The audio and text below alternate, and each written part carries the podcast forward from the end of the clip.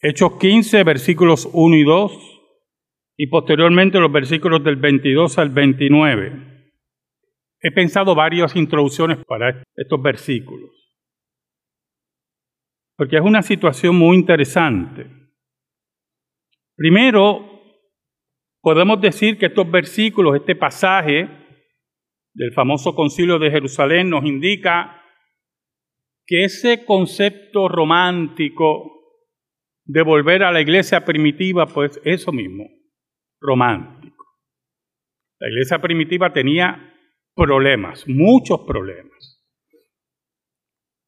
Como la iglesia de Cristo siempre ha tenido en todas las épocas. Y que busca siempre resolverlos mediante la conversación y el diálogo. Número dos, podría hablarles de la indisciplina del fanatismo. ¿Y qué queremos decir con eso? Porque aunque había un problema judaizante en la iglesia muy temprano, el concilio de Jerusalén no lo resolvió. Intentó resolverlo. Y si podemos decirlo como decimos en el siglo XXI, en papeles estaba resuelto. Pero hay personas que son contumaces, personas que no obedecen a sus líderes, personas ensimismados, centrados en lo que ellos consideran su propia inteligencia. Y aunque por fuera parece que estaban dispuestos a obedecer, por dentro no fue así. Esa era otra posible introducción. Una tercera introducción podía ser, ¿por qué los apóstoles que tenían una autoridad única en la historia de la iglesia para resolver problemas doctrinales y creaban doctrina por el Espíritu Santo, tuvieron que recurrir a un concilio y un conversatorio entre ancianos, hermanos, apóstoles, para resolver este problema. ¿Por qué no ejercieron su autoridad apostólica y establecieron la doctrina correcta? Esa es otra introducción que podíamos discutir. En fin, lo que quiero plantearles, hermanos, es que la iglesia siempre ha sido acosada por falsas doctrinas. Y los hombres llamados al frente de la iglesia, uno de sus llamados es una eterna vigilancia de la doctrina. Número dos, que la iglesia de Cristo, como vamos a ver, en su enseñanza local, escuelas dominicales, estudios bíblicos, estudios en los hogares, grupos de estudios, son centros de adoctrinamiento. No son centros universitarios para que usted esgrima la opinión que usted le venga en gana. La iglesia está para enseñar y adoctrinar en sus centros educativos. Estoy hablando de la iglesia local, escuela dominical, estudios bíblicos, grupos de estudios, etcétera, etcétera. Y una de las enseñanzas que vamos a ver aquí es que no se puede permitir que doctrinas ajenas a la doctrina, valga la redundancia, de la iglesia, se introduzcan simplemente por el hecho de la libertad de expresión. La libertad de expresión tiene sus límites. No existe la libertad de expresión absoluta. Por eso usted no puede decir fuego en un teatro, ni de chiste. No puede decir bomba dentro de un avión. Todos vamos a salir corriendo. El primero que diga bomba, todos vamos a salir corriendo. Esa es la pregunta, ¿dónde? Y ese es el problema de todo esto. Oramos. Te damos gracias, Señor. Tú eres tan bueno y nosotros tan malos. Perdónanos. Escóndenos bajo la sombra de la cruz y que tu nombre sea proclamado. Ayúdanos en esta mañana. Por Cristo Jesús. Amén y amén. Los versículos 1 y 2 dicen, y algunos descendieron de Judea y enseñaban a los hermanos, si no os circuncidáis conforme al rito de Moisés, no podéis ser salvos.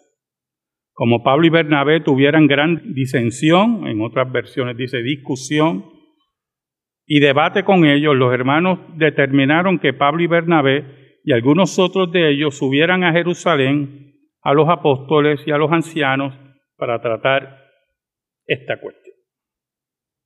Escucha lo siguiente, hermano. Pablo y Bernabé fueron a Antioquía a predicar el Evangelio. Y hay un concepto que el apóstol Pablo desarrolla por revelación, es el concepto de la gracia, del don de gracia, que he estado descubriendo en estos últimos días que es una discusión bastante extensa en los seminarios. Y bueno, no voy a hacer la crítica.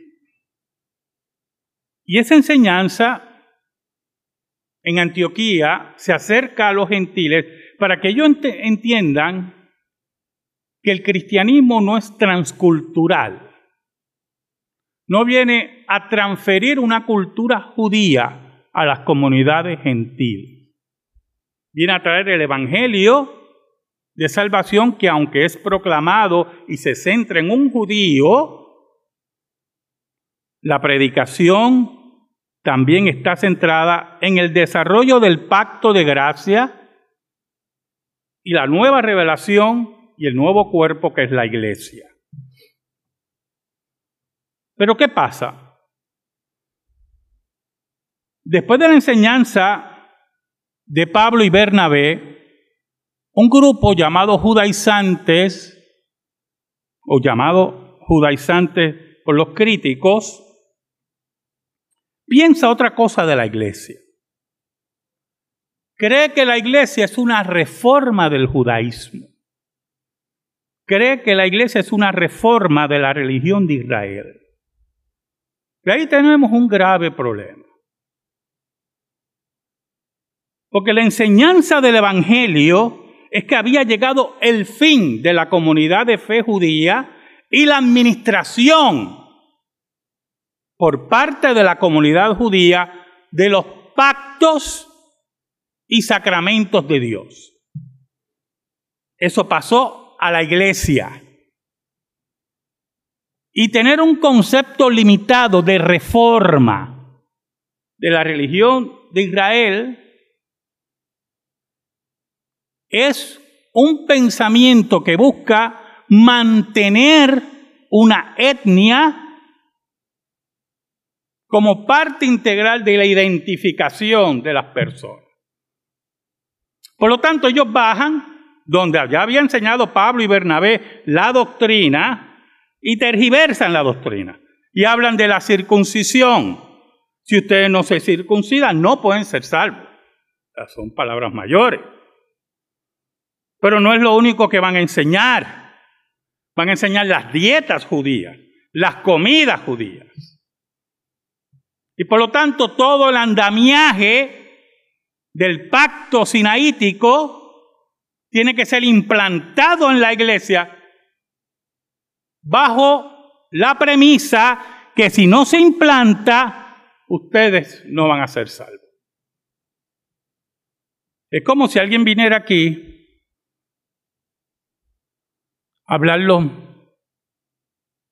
contra el bautismo de niños. No, hermanito, no. Usted viene y habla conmigo. Pero la comunidad de fe tiene una doctrina y su labor, los maestros, es enseñar esa doctrina. Adoctrinar se llama eso. Por cierto, detallito, todo el mundo adoctrina. Todo el mundo adoctrina. ¿Usted me oyó? Nosotros también. No es nada nuevo. No es nada inusual. Todo el mundo adoctrina. Cuando los grupos de izquierda nos dicen que los padres no son dueños de sus hijos, y algunos se atreven a decir que no deben enseñarle religión a sus hijos, que ellos deben elegir, es para ellos adoctrinarlos como ellos les da la gana. Y muchos de ellos, muchas mujeres, que no tienen hijos y abortaron a sus hijos, nos quieren enseñar a nosotros a crear nuestros hijos. ¿Y cómo enseñarlos? Mire qué cosa increíble. Ese es el mundo de locura que nosotros vivimos. Así que todo el mundo adoctrina. No me vengan con ese cuento. Me cayeron los dientes de leche hace tiempo, hermano. Así que esas cosas tienen que estar claras. Cuando Pablo y Bernabé se enteran pues los confrontan. Algo muy importante dentro de la comunidad de fe. ¿Cómo los confrontan? El texto es claro. Fue una discusión agria. ¿Oyó? Dice, no pequeña, de gran disensión entre ellos. Muy importante también eso. Van a haber discusiones en la iglesia de Cristo que lamentablemente se va a tener que levantar la voz. Y digo lamentablemente porque si usted es razonable, razonable. Hermano, usted no va a mi casa a decirme cómo yo administro mi casa. ¿Verdad que no? Porque yo le digo, mira, la puerta está abierta, Así de sencillo es esto. Entonces hay cosas que son de dos dedos de frente, de mediana inteligencia. ¿Oyó? Y entonces, cuando usted va a refutar apóstoles y poner en duda la doctrina encargada por Cristo a ellos, pues algo pasa en su razón, algo no está cuadrando bien. No sé si ese día, ¿verdad? No tuvo mucho oxígeno en el cerebro, yo no sé. Pero la discusión fue fuerte porque tenía que ser fuerte, porque se reta la doctrina bíblica, se reta lo que Dios ha dicho, y con eso no se puede ser lineal. Así de sencillo. Esta semana estaba leyendo los problemas en una iglesia hermana, una denominación hermana, que nosotros tenemos relaciones fraternales con problemas de doctrinas graves de moral, de moral. Entonces uno de los pastores y líderes que está haciendo la crítica y está señalando que la cosa está mal, dice, esto viene porque permitimos esto, esto, esto. Y él lo enumera. Y en la vida todo es así, hermano. Cuando su hijo, cuando pequeño, le levanta la mano a usted, usted tiene que darle, porque su hijo no le puede levantar la mano a usted. Y si usted se lo permite, usted va a tener graves consecuencias. Y no venga a dar una bofetada a los 14 años ya es tarde. Pablo y Bernabé lo tenían claro. Lo tenían muy claro. Déjeme aclarar algo, hermano. Estoy notando unas caras preocupadas por ahí. Este es el pasaje dominical de esta liturgia, que le toca a esta liturgia este domingo, sexto domingo de Pascua. Yo no tengo ninguna situación aquí. ¿Oyó, hermano? Ninguna situación. Yo no permito esas situaciones aquí. Pero este es el pasaje y dije, esto es una gran oportunidad para que se entiendan cómo se administra la doctrina aquí. Como en toda cualquier iglesia, hermano. ¿Qué pasa? Pues se decide llevar la discusión a Jerusalén, el centro, ¿verdad? Donde surge, donde están los apóstoles. Dice, tuvieron gran disensión y debate con ellos, los hermanos determinaron que Pablo y Bernabé y algunos otros de ellos subieran a Jerusalén a los apóstoles y a los ancianos para tratar esta cuestión. Vamos a discutir esto. Y subieron a Jerusalén. Y discutieron la situación. Y llegaron a unos acuerdos. Y es importante, no necesariamente los acuerdos, sino que veamos los resultados de los acuerdos. Porque cuando usted llega a un acuerdo, si usted es un hombre y una mujer derecho o derecha, usted hace todo lo posible para cumplir esos acuerdos. Porque está su palabra envuelta y su carácter. Y si usted no puede cumplir por X o Y razón razonable, usted llama a la otra parte y dice, mira, tengo esta situación. Así es que se brega esto. El famoso adagio, ¿verdad? Hablando, la gente se entiende. Por eso cuando usted viene a hablar conmigo y empieza a alegullar, digo, no, no, no. Dime lo que es. Porque usted empieza con un camino, empieza por otro, para no decirme lo que es. Porque quiere decirme una forma que no me impacte mucho, me va a impactar como quiera. Dígame lo que hay y vamos a resolver. Así hablan los hombres y mujeres.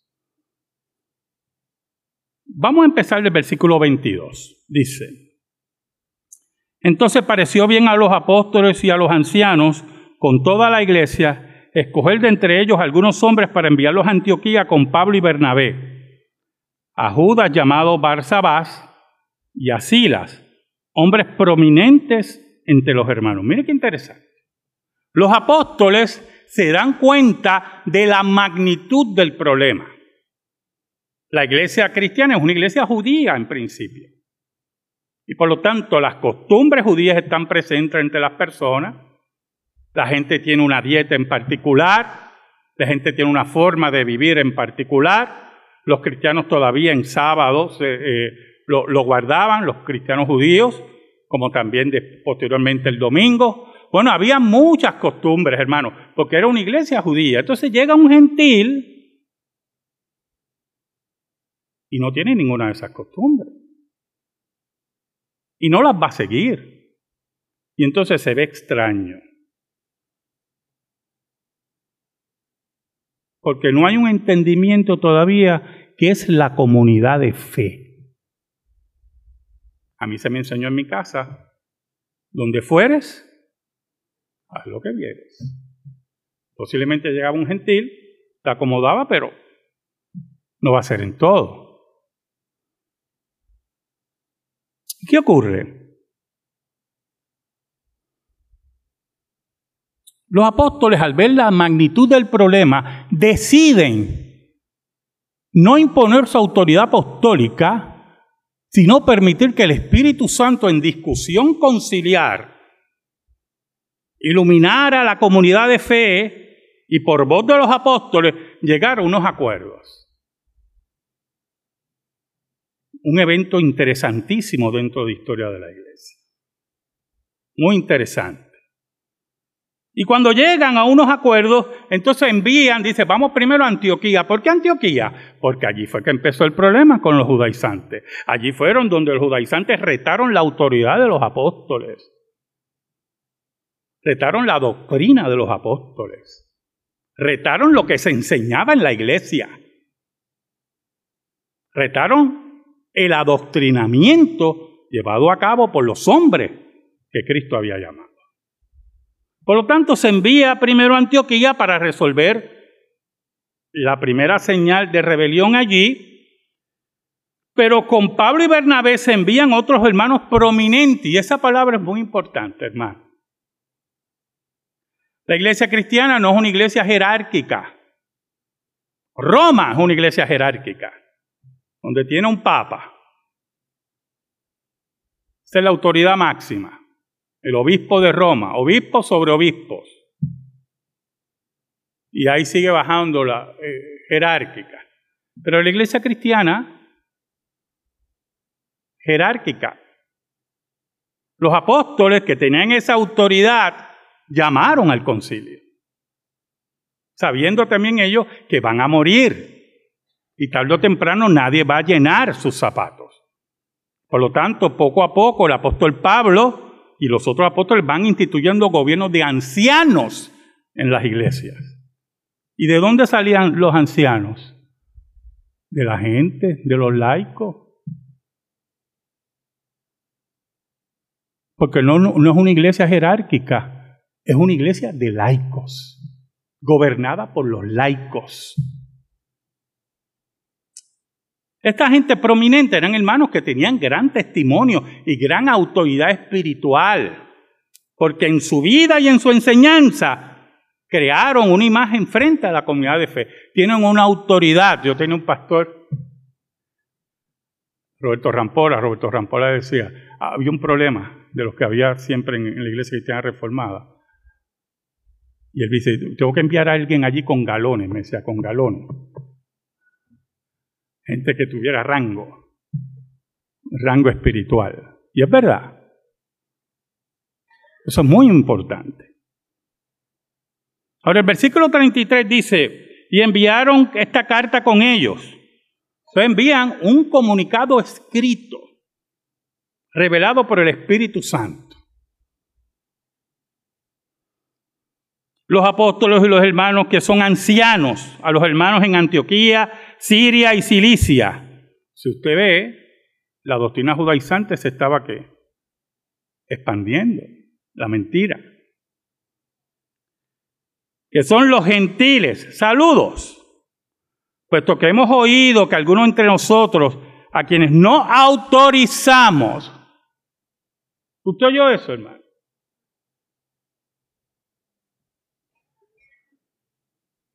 Yo conocí una vez una pareja,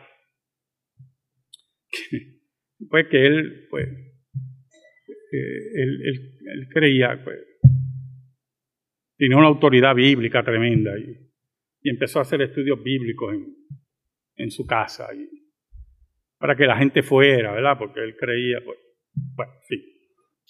Pero nadie iba, gracias a Dios. Pero la larga fue una pareja. Y al final de la enseñanza, pues, el hombre de la casa dijo, pero entonces, ¿qué, qué, me detiene a ser bautizado?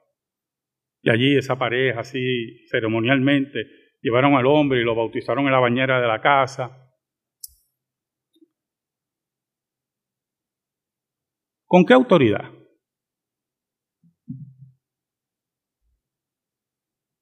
Muy importante. La iglesia de Cristo es una iglesia de orden. Y la autoridad se delega y se manda. Usted no se manda, yo. Yo no me mando. Yo estoy aquí bajo los preceptos de la Confesión de Fe de Westminster y el libro de orden de la OPC. El día que yo me desvíe de eso, los primeros que me van a llevar a capítulo son los ancianos. Y así sucesivamente, hermano. Estos hombres, sin autorización de los apóstoles, creyéndose no sé qué, dice la carta, os han inquietado con sus palabras, perturbando vuestras almas. Porque la falsa doctrina eso es lo que hace, perturbar el alma. Si usted es una persona muy escatológica, ¿verdad? Y, en todo ve el 6 y el anticristo, eh, o una figura de Cristo en, un pancake. O sea, si usted es de ese tipo de persona, usted no ha visto eso, pues yo lo he visto. La Virgen María en un canto de pan, Cristo en un canto de pancake, es una cosa. Pues mire, Cualquier cosa lo perturba. Y oye la guerra de Ucrania y está perturbado.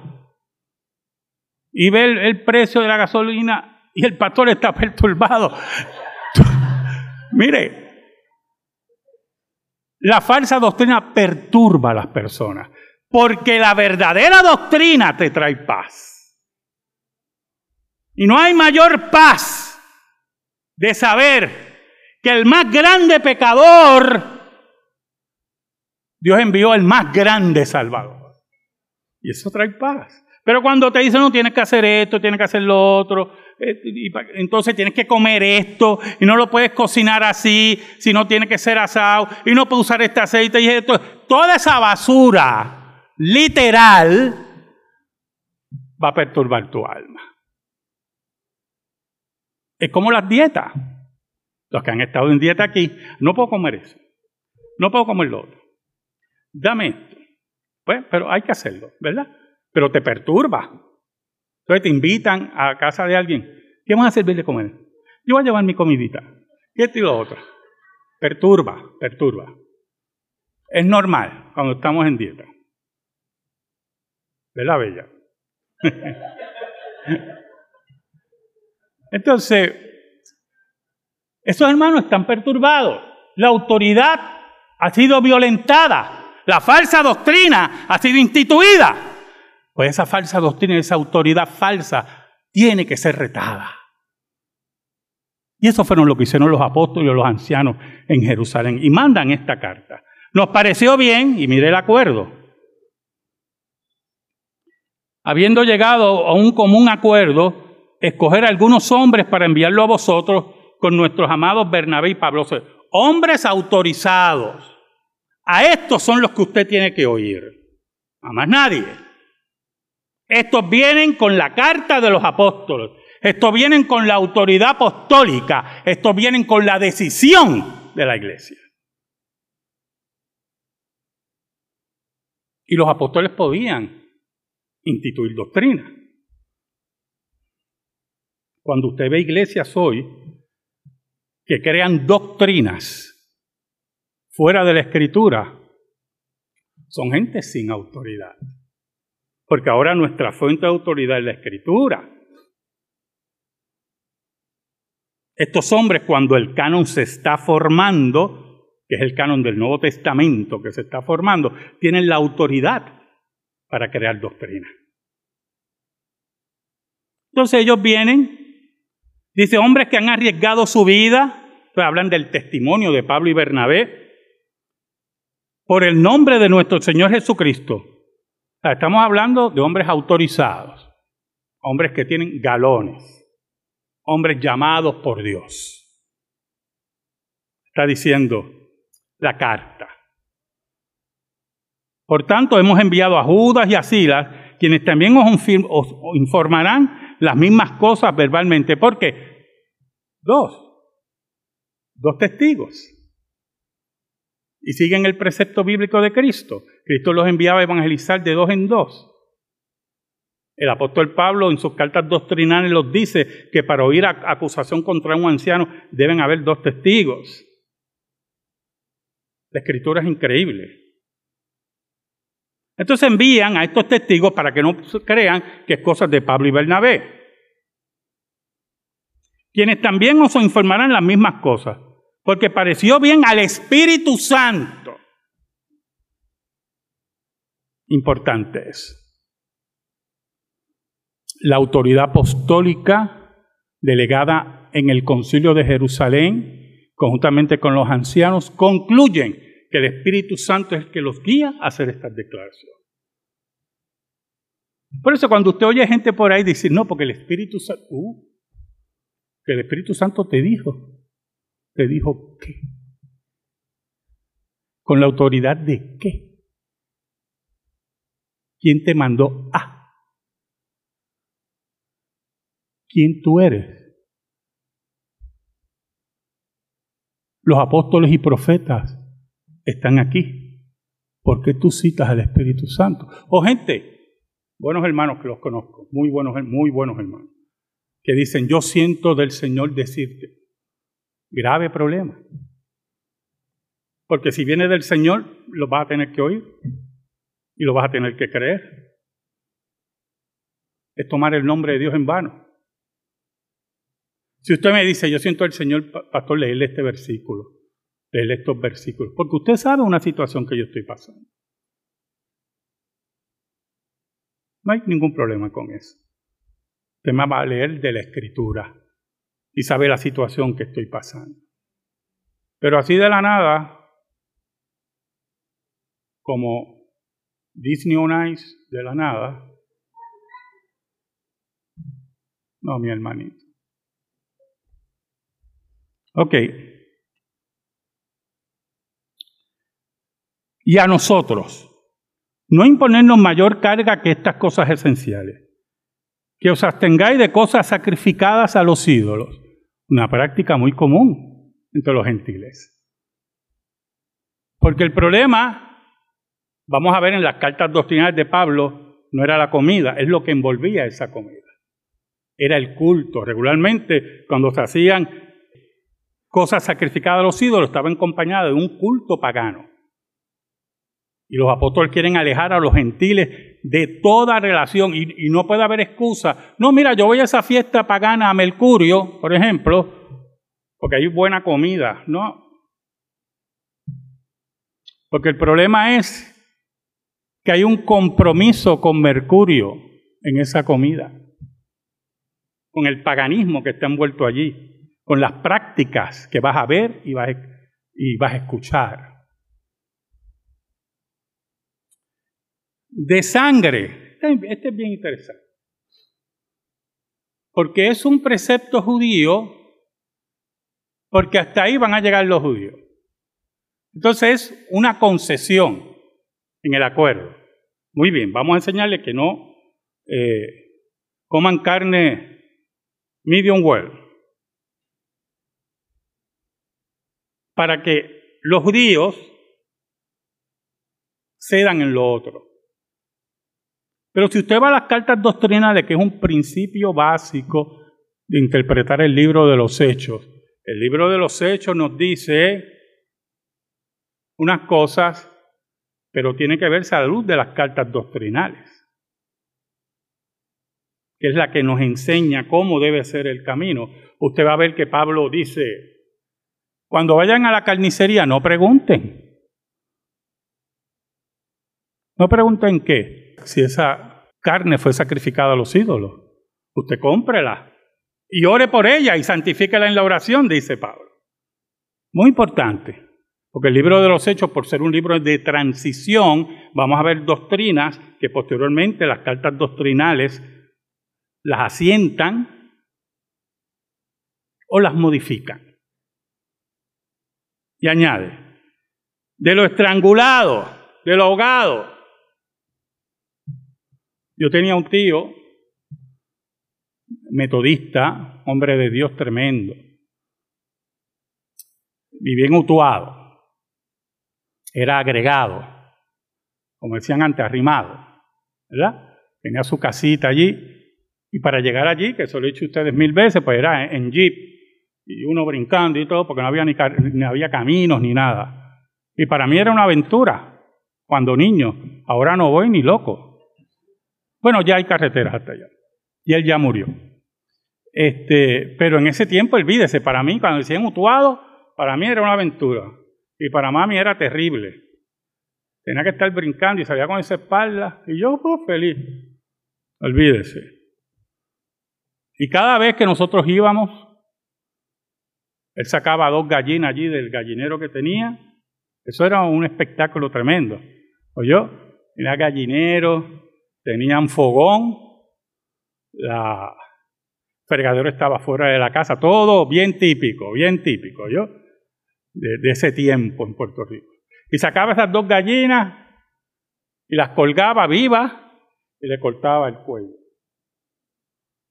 Ellas empezaban a botar la sangre, yo me quedaba mirando, ahora no pues, veo que mata una gallina, yo, Pero en aquel tiempo parece que era más sangriento, entonces yo me quedaba viendo, porque es el concepto, ¿verdad?, que él tiene de no ahogado.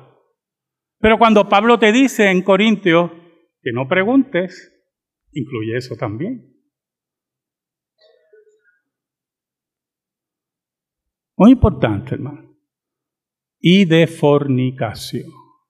O oh, la fornicación es muy importante. Porque es ratificada en las cartas doctrinales. Porque es impureza sexual. Incluye adulterio, fornicación, homosexualismo, lesbianismo. Prácticas que en el mundo pagano eran terribles. Y los apóstoles llaman a la pureza sexual los apóstoles llaman a la dignidad del cuerpo, que entendamos que el cuerpo del hombre y la mujer en entrega se hace en el matrimonio.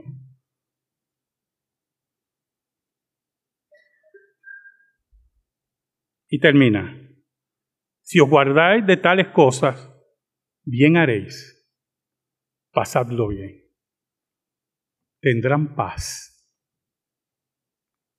No hay mayor paz, hermano que obedecer la palabra de Dios, que obedecer su ley, que obedecer a los líderes que Dios ha puesto.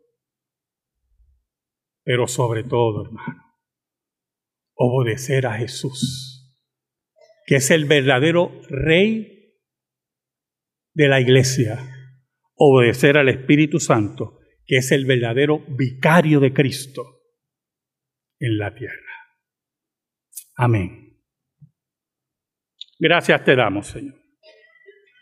Y te pedimos, Señor, en el nombre de Jesús, que esta palabra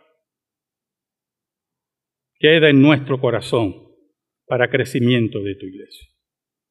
Por Cristo Jesús. Amén. Y amén. Estamos en silencio, hermano.